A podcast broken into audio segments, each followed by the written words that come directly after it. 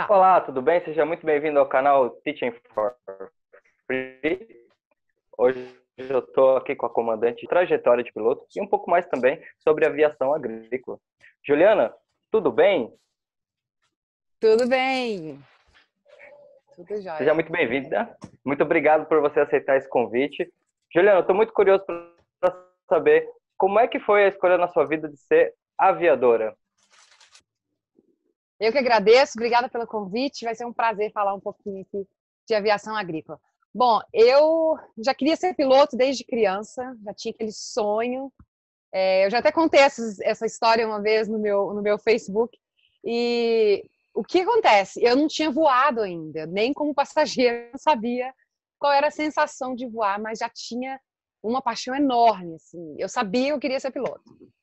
E aí fui, é, é, cresci, eu comecei como comissária de bordo, na verdade, para poder juntar grana e fazer as horas de voo. E depois fui trabalhando como instrutora de voo, depois fui ser copiloto de Boeing. E na época em que eu era instrutora, eu já tinha visto alguns aviões da aviação agrícola no combate a incêndio lá em Minas Gerais. E eu fiquei totalmente apaixonada, fiquei fascinada, mas tive essas oportunidades muito bacanas que eu não quis deixar passar né, de voar Boeing, voar avião grande, mas a paixão pela aviação agrícola estava lá. E aí, em 2013, a empresa que eu estava teve uma reviravolta, praticamente quase todo mundo foi demitido. E aí eu falei, agora é hora, vou enorme, porque eu passei quatro anos novo, é um choque, né? Você tem que praticamente reaprender a voar. Mas foi, foi um desafio bem bacana, venci. E aí, em 2013, comecei na aviação agrícola. Ô, Joey, como que é, como que foi essa para você essa trajetória toda? Quer dizer que você começou como comissária de voo. Você, na sua percepção, a comissária de voo com a experiência depois piloto, como é que é? Porque ter o conhecimento de causa dessas duas áreas, com certeza deve ter agregado muito para tua carreira, né? É, e uma coisa que eu sempre falo que a, a, a profissão de comissária de bordo me deu foi o feeling para lidar com pessoas. Que a gente imagina um Boeing 737-700 ou 800, você carrega ali 144, dependendo da configuração, 188 passageiros. Você faz ali, às vezes, cinco, seis pernas por dia, muitas vezes, né, com voos lotados. Então, você tem um contato enorme com, com gente, você aprende muito a ler as pessoas. E, claro, você conhece toda a parte de segurança, evacuação de emergência, até um pouco de primeiros socorros. Então, te dá uma visão é, é, muito bacana, tanto do lado de lidar com pessoas, lidar com passageiros, quanto esse lado da segurança. E eu tenho hoje uma disciplina muito grande que eu agradeço a essa fase que eu passei na aviação comercial, tanto como comissária quanto copiloto, na aviação grande a gente tem toda aquela rotina, né? Então isso me, me trouxe essa bagagem de, de padronização, de disciplina. É, foi uma época é, é, a qual eu sou muito grata. Foi muito bacana. Que legal, Ju. Como é que foi para você então? Quer dizer, você já tinha essa questão da, da, do desejo de ter admiração pela aviação agrícola, mas foi muito diferente a adaptação, Juliana? Como foi para você esse processo? Foi, foi bem diferente. E é engraçado que mesmo dentro da aviação, é, alguns pilotos, é, gente que está mesmo na ativa, não sabe exatamente como é a aviação agrícola. E eu me lembro que quando eu era copiloto, eu comentava que eu queria ser é, piloto agrícola. Eu, de, de, vez em quando batia papo ali com os comandantes, eu falava, nossa, eu tenho uma vontade de voar agrícola. E muitos me falavam, não faz isso, aqueles caras são loucos. Os caras voam de bermuda e chinelo. E não é assim. Isso é uma coisa, um estereótipo mais, mais do passado. Então, assim, é uma transição é, interessante, é bem diferente, porque o avião agrícola, normalmente, tem um assento só, ele é monoplace. Então, ele de cara, você vai solar um avião que você nunca voou antes. Já começa daí, né? É, é claro que a gente faz um treinamento, você faz hora de nacelle, mas na real ali mesmo você está solando um avião que você nunca voou. E você vai ser, é, é, como você é, vai voar sozinho, é só o comandante ali, todas as tomadas de decisões estão atreladas a uma pessoa, que é o que é o comandante que está operando ali. E na aviação agrícola, muitas vezes a gente está em lugares mais distantes, mais remotos, você não tem aquele suporte todo que você teria, por exemplo, na aviação comercial. Você tem um despachante para te trazer a documentação, peso e balanceamento, meteorologia, quantidade de combustível. Então, o piloto agrícola ele tem essa responsabilidade, faz parte da função decidir a quantidade de combustível, a quantidade de carga, claro, dentro do limite ali do envelope do avião, mas o, o piloto agrícola ele tem essa autonomia, ele tem essa autoridade. E o tempo, muitas vezes, você vai olhar para fora é, e você vai ter que estimar o que você tem de teto e visibilidade, porque às vezes você está numa área ali, dentro de uma fazenda ou dentro de uma cooperativa, você não tem informação meteorológica precisa daquele local. Então, eu acredito que a maior diferença, o maior desafio dessa transição para mim foi exatamente é, é, essa questão de, de saber que todas as tomadas de decisões seriam minhas e, e, e são minhas. E então você tem uma autonomia maior, consequentemente uma responsabilidade maior. Mas eu gosto muito de voar solo. É uma das é uma das coisas que eu mais gosto assim. Eu, Deus, o avião e o céu. Eu acho que é é, é para mim é, é a comunhão perfeita de tudo que de tudo que tem de melhor assim na aviação eu gosto muito dessa, dessa parte, vamos dizer assim, meio solitária da aviação agrícola. Nossa, você falando aí agora, eu fiquei imaginando você num voo desse, num dia de pôr do sol, qual realmente deve ser a sensação de estar ali. Olha só, é eu tenho, eu já falei em alguns vídeos aqui, ainda, eu ainda vou tirar o meu PT, porque eu acredito que realmente deve ser uma sensação, e principalmente depois de tanta experiência, né? Eu acho, eu não sei se é meio, meio que essa mesma sensação, mas de repente aqui, trazendo para o mundo dos automóveis, você dirige ali um carro maior, é, sei lá, mais rápido, mais poderoso. Quando você vai ali para o carro menor, a autonomia que você deve sentir deve ser muito interessante esse sentimento, né, Ju? É, exatamente. Você deu um exemplo perfeito. Imagina você pegar hoje um, um SUV gigante, enorme, com câmbio automático ali, cheio de, né, de recursos tecnológicos, e de repente você vai é, dirigir um carro com um câmbio manual e ali é, tem toda aquela coisa mais é, vintage, né? Mais clássica. É, é, bem legal. E essa questão que você falou do, do pôr do sol, eu acho que isso é uma coisa que a gente não perde nunca é, de, de ter aquele brilho nos olhos, né?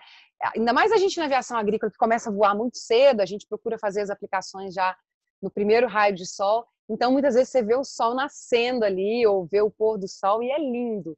E para mim, eu tenho a mesma paixão de 10 anos atrás. Eu, eu, eu vejo com os mesmos olhos, assim, com, com muita paixão mesmo. Ah, se, eu, se eu entendi bem o que você falou, uma coisa interessante, é, você parece que sente mais a pilotagem, né? Aí na aviação agrícola, você parece que tem uma conexão maior com o avião ali do que colocar no piloto automático e gerenciar o voo, é, né, Ju? Verdade, exatamente. Era esse o ponto. É, como eu falei, eu sou muito grata pelo tempo que eu passei na aviação comercial, mas eu sentia falta disso. Porque na aviação comercial você está né, carregando um monte de passageiro, está transportando um monte de pessoas e você tem todo um procedimento ali para seguir. Então, decolou 400 pés, coloca o piloto automático, vai desacoplar 200 pés. E, e na aviação agrícola é totalmente diferente. Então, é aquele, é aquele voo puro mesmo, né? De você, veste o avião. Isso, isso é o que eu mais gosto, assim, eu acho muito bacana. Que legal esse termo que você usou, veste o avião, bem interessante mesmo. Ô Ju, quantos anos de aviadora? Eu comecei a trabalhar oficialmente em 2007. É isso mesmo, 2007. Então já tenho aí 12 anos. É... Tô ficando velhinha já. Mas eu comecei o meu PP em 2002 é, e tirei o PP em 2003. E aí foi toda aquela fase, né, de juntar grana até tirar todas as carteiras. E aí, em 2007, foi o meu primeiro emprego mesmo como piloto, que foi é, é, como instrutora de voo. Qual você sente que foi um ou dois maiores desafios que você teve na sua carreira? O que, que você conseguiu aprender com ele? Olha, eu acredito que isso é uma coisa quase que comum para a maioria dos pilotos. Para mim, é o, o maior desafio, a parte mais difícil, digamos assim, é ficar longe da família, principalmente meu filho. Eu tenho um filho hoje de 12 anos e para mim esse é, é, é, será assim o desafio eterno, enquanto eu estiver atuando, é ficar longe dele em alguns períodos e, e conciliar. Então o que eu aprendi com isso é a questão do tempo com qualidade. Então quando eu tô com meu filho, eu sou mãe 100%, ajudo no dever de casa, levo para passear, sento no chão para brincar, vou jogar bola. Então, é, esse grande desafio me trouxe essa, essa percepção de, de ter um, um tempo né, de qualidade. E a segunda coisa que eu acho que também, para mim, vai ser sempre uma constante é, é procurar estar é, tá sempre é, antenada ali com, com, Hoje o pessoal fala muito do mindset, né? E você está ali com a sua mente é, é, configurada para aquilo que você está fazendo. E a aviação é, me trouxe esse desafio e é uma coisa que eu trabalho constantemente de entrei na cabine, eu tô ali para fazer o meu trabalho. É claro que a gente é humano, né? Vai, a gente traz uma carga ali emocional de coisas do dia a dia, mas eu acredito que a gente tem que aprender assim a separar naquele momento, mesmo que você tenha um problema, é, concentrar ali no seu voo, fazer o seu trabalho para que você não arrume um outro problema. E claro, se for uma coisa grave, a gente tem que saber o momento de parar também. O meu patrão aqui, ele sempre, ele sempre fala pra gente assim, de vez em quando eu vou lá na cabine e vou perguntar se está tudo bem, como é que tá o voo, se está tudo legal, mas na verdade eu tô te lendo. Se eu ver que você está fadigada, se está cansada, sabe, é sonolenta ou desatenta, ou enfim, é, às vezes trabalhando ali seis, sete horas seguidas, a gente fica, né, muito cansado. Eu vou te falar para dar uma pausa. O meu patrão sempre fala isso. Então, às vezes, a gente tem que saber mesmo uma hora de, ok, vou tirar uns 15 minutos aqui, vou lá, refrescar a cabeça e voltar. Então, acho que os dois maiores desafios são esses: lidar com a distância da família, né, de estar longe de casa, e trabalhar a mente de uma maneira é, produtiva e proativa para que a gente possa fazer um bom trabalho ali na cabine. Que legal, José. Você naturalmente conectou com segurança operacional, ao meu ver, na sua segunda colocação, né? Que é de manter o foco ali, manter o mindset. Como é que foi para você essa percepção da cultura de segurança operacional na área comercial e depois na área agrícola? É, são as diferenças são enormes, isso é fato. A aviação comercial, a gente tem, como eu falei, tem todo aquele suporte ali, você tem uma chefia de pilotos, é, você tem é, é, inspeções né, periódicas, enfim, você, tem todo um manual ali de operações e que você tem que seguir à risca e você tem sempre um outro tripulante ali na cabine. Então, você sempre vai ter alguém ali para né, estar tá trabalhando em conjunto e, como se diz, um tomando conta do outro no bom sentido. Na aviação agrícola, como a gente tem essa independência maior, é muito mais fácil a gente incorrer em alguns erros, de às vezes entrar numa situação de tempo, né, de, de, de meteorologia que não é favorável, ou às vezes puxar um pouquinho ali além do limite, é, enfim, a gente tem essa eh, a, a, a, percepção de segurança na aviação agrícola, ela ainda está em evolução, acredito que mesmo na aviação comercial, mas nós da agrícola ainda temos muito que aprimorar nesse sentido. A boa notícia é que hoje a gente tem já é, é, grupos de pessoas trabalhando em prol disso. A gente tem as convenções de aviação agrícola nos Estados Unidos e no Brasil, e esses temas são muito discutidos, muito mesmo. Então a gente quer, a gente quer mudar esse estereótipo de que todo piloto agrícola é loucão, doidão, sai de qualquer jeito. É, a gente quer realmente é, que as pessoas tenham uma percepção da atividade que nós fazemos de uma maneira totalmente profissional. Mas, de novo, o piloto agrícola ele precisa se policiar, porque muitas vezes ele não vai ter ninguém para falar para ele assim, olha, o tempo não está bom, comandante, não, não dá para decolar. A gente teve acidentes recentemente, é, um, o cara estava no nevoeiro e entrou voando no chão, e o outro foram dois aviões que colidiram é, no ar, colidiram em voo. Isso foi lá na Califórnia. Claro que ainda vai ter investigação, não tem relatório final ainda, mas são situações que a gente vê, a gente até fala, poxa, infelizmente a gente vê tantos acidentes com a mesma causa, né? Então, às vezes, falta uma, uma disciplina mesmo, é, é, uma autodisciplina, um autopoliciamento para que o piloto agrícola possa fazer um bom uso dessa autonomia e também, da mesma forma, possa tomar boas decisões é, e muitas vezes não cedendo à pressão, seja de patrão, seja de cliente, ou seja de um colega que fala: ah, se você não fizer a área, eu vou lá e vou fazer, entendeu? Muitas vezes você tem que falar assim: ok, pode ir lá, vai lá fazer então.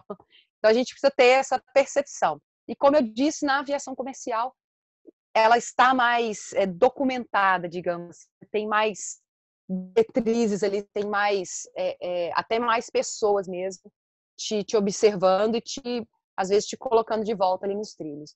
A ação agrícola a gente tem lutado, a gente tem os nossos mínimos também operacionais e, enfim, a gente conhece o avião, conhece o envelope, mas a gente ainda precisa melhorar a nossa, a nossa disciplina na aviação agrícola. Hoje você falou desse acidente onde os dois aviões colidiram. É, na aviação comercial, a gente tem todo aquele controle de tráfego aéreo, toda aquela questão. Como é que funciona, Ju, a questão do, do. Quando você vai fazer esse voo, você tem um plano de voo? Como é que é essa parte? A questão do plano de voo, a gente só vai ter se estiver dentro de áreas controladas. E muitas vezes o que, que vai acontecer? Você vai ter um número que você vai. Olha, eu vou estar fazendo uma área, sei lá, 3 milhas nordeste do aeroporto, de tal aeroporto. Então, ali, é, o controle de tráfego aéreo sabe que você está ali.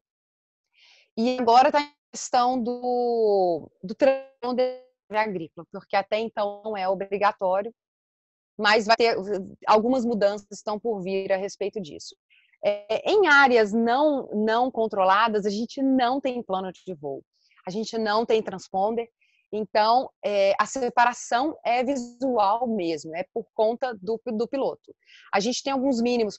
Por exemplo, se eu não estou fazendo aplicação, eu trasladando o avião, e traslado inclui é, do momento que você até a hora que você chega na área, mesmo carregado, a gente tem que estar pelo menos a 500 pés.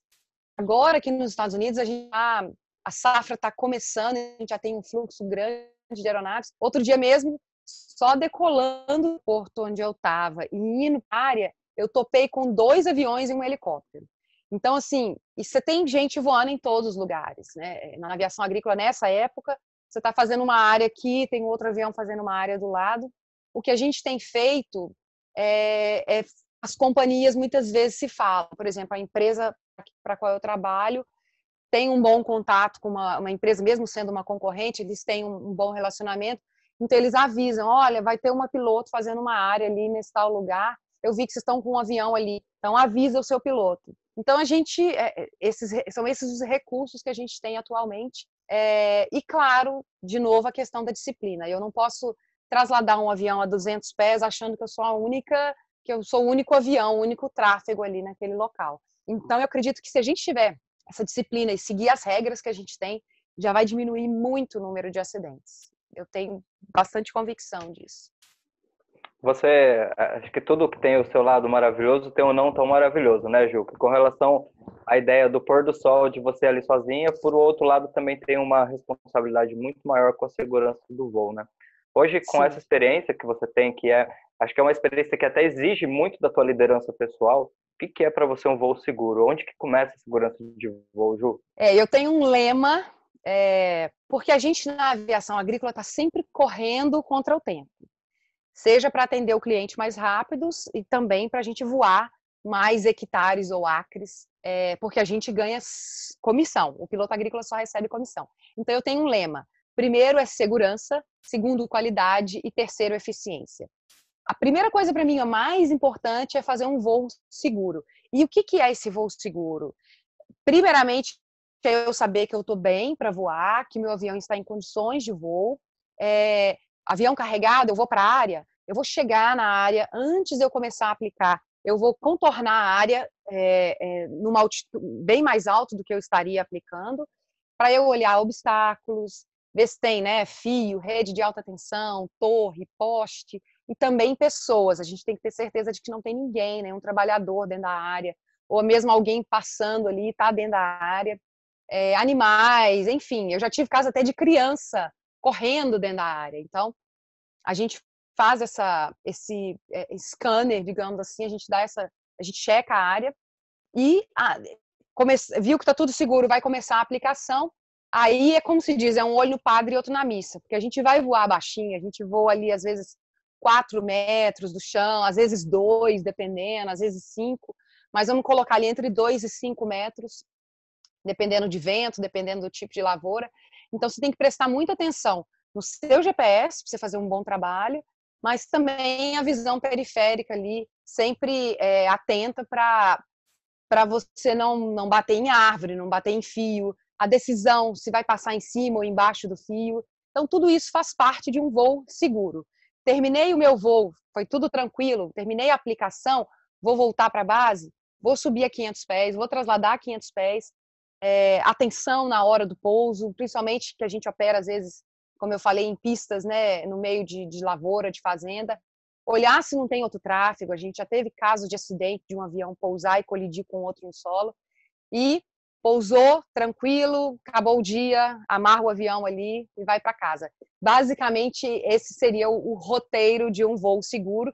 E, claro, a questão do, do defensivo agrícola, a gente tem que respeitar os mínimos né, de, de temperatura, vento e umidade relativa, para que seja uma aplicação segura também no sentido de ter certeza que aquele produto está indo é, para o alvo, para onde a gente quer que ele vá que não há nenhuma deriva, é, é, que não vá atingir uma lavoura vizinha ou mesmo uma casa, enfim, é, todos esses essa questão de calibração do avião, dos bicos, da barra de aplicação, altura certa para voo, tamanho de gota, todas essa, toda essa questão técnica que envolve a aplicação de defensivo agrícola, a gente precisa ter uma atenção também especial para que seja um voo seguro nesse sentido também. Porque não é só você decolar, aplicar e voltar para a base. Você tem certeza de que o produto que você colocou está ali naquela lavoura a qual foi destinado. Muito interessante mesmo a forma e realmente exige bem mais de você nesse sentido, né? Porque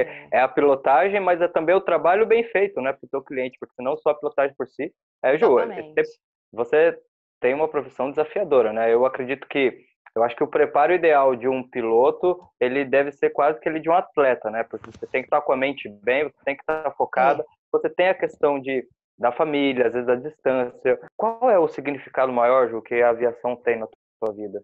Olha, é, para mim é, é, comunhão assim com Deus, sabe? Com eu, eu, eu venho assim de uma história, é, acho que bastante improvável. Se alguém me talvez me dissesse aos seis anos de idade que eu seria piloto, eu falaria, será? É, eu, eu venho assim é, de uma história de que eu tive que, que buscar mesmo as coisas desde o início. Na minha família não tem nenhum piloto, então eu não tinha muita referência, não tinha é, com quem buscar muita informação. E você imagina, quando eu tinha 14 anos, isso há 26 anos atrás, entreguei a idade agora, mas naquela época a gente não tinha internet como tem hoje. Então eu tive que ir ali mesmo, tijolinho por tijolinho. É, e, eu, e eu tenho uma, uma crença muito grande de que é, aquilo que a gente tem de verdade como, como um desejo, como um objetivo ou sonho, seja lá o nome que as pessoas queiram dar, é, se você colocar a sua mente empenhada naquilo ali, de uma forma verdadeira, honesta, e você for atrás, as coisas vão acontecer. Mais cedo ou mais tarde, é, tudo vai, vai se encaixando. Então, a, a minha a aviação, para mim, é isso. É a, é a maior prova de vida que eu tenho de que com disciplina, com esforço, com estudo, a gente, a gente chega onde a gente quiser. Eu acho que isso vale para qualquer área, mas a aviação me trouxe essa, essa noção. Ah, mas você estava falando agora aí, eu fiquei muito curioso sobre o seu mindset, é, porque me parece que você teve influências muito fortes, Ju, em termos de sonhos, de acreditar em si mesmo. E até te coloco isso porque as pessoas que às vezes eu atendo, que vêm com o objetivo de ser piloto, o que mais muitas, o que muitas vezes atrapalha elas é a descrença, é não acreditar em si mesmo, não acreditar no seu preparo no dia a dia. É, de onde é. vem essa base aí de guerreira que você traz pra gente? Olha, eu venho de uma família, eu venho de uma família do lado do meu pai de imigrantes italianos e do lado da minha mãe é, de descendência portuguesa, mas é, bem mais ali já na roça mesmo. E, e, dos dois lados eu tive esse exemplo, assim, dos meus, meus avós, quando chegaram no Brasil, é, da luta que eles tiveram para se estabelecer e criar uma família. E do lado da minha mãe, é, eu me lembro de ver também os meus avós maternos, aquela vida simples lá da roça e, e tudo tão difícil, né? Muitas vezes tão sofrido, sem luz, sem asfalto, é, sem, sem todas essas facilidades que a gente tem hoje e eles venceram e conseguiram me passar valores, é, tipo, seja honesta, que qualquer lugar vai te caber, sabe? Seja educada com as pessoas. Essas coisas que a gente ouve, às vezes, quando a gente é criança e é adolescente, que a gente, a, gente às vezes não, é, é, não para muito para pensar. Né? E, e, depois que a gente vai para o mundo ali sozinho, igual eu fui para São Paulo, eu tinha 20 anos, eu entendi, eu comecei, eu, eu entendi o real significado de tudo aquilo que eu ouvia dos meus avós e dos meus pais sobre disciplina, honestidade, é, é, fé, sabe? Da gente é, ter coragem. Eu lembro muito meu avô também falando sobre isso. A gente tem que ter coragem. Então, eu acho que veio dessa, dessa base da minha família, que de tanto do lado materno quanto paterno, eles tiveram que, que batalhar muito, até mesmo para ter as coisas mais simples, assim, o básico, sabe? E isso me trouxe uma, uma noção, assim, me, me deu um pé no chão muito bom. É verdade, Ju. E é interessante como naturalmente a gente está navegando pelos assuntos, e aqui, quando eu ouço você, me lembrou de duas coisas. Primeiro, me, me lembrou da história do comandante Osiris Silva, quando ele disse que estava sentado lá na calçada pensando o que queria fazer, porque ele queria trabalhar com. Ele até diz assim no vídeo: ah, muita gente quer ser piloto, mas eu queria fazer avião. E na época não tinha nenhuma estrutura, e todo o movimento de acreditar em si mesmo que ele gerou até chegar em Embraer e tudo mais.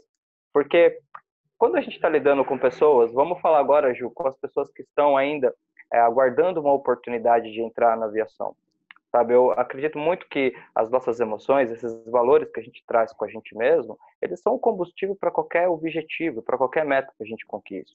É, hoje, você já dentro da carreira, é, o que você gostaria muito, Ju, talvez de ter o, o, escutado de alguém quando você estava lá, começando ainda, esperando uma oportunidade de iniciar no mercado, que você poderia compartilhar com a gente, Ju? Olha, é, eu, eu até ouvi de algumas pessoas, e acredito que eu levei isso bem a sério, e é o que eu falo para a maioria das pessoas hoje: estudo e dedicação.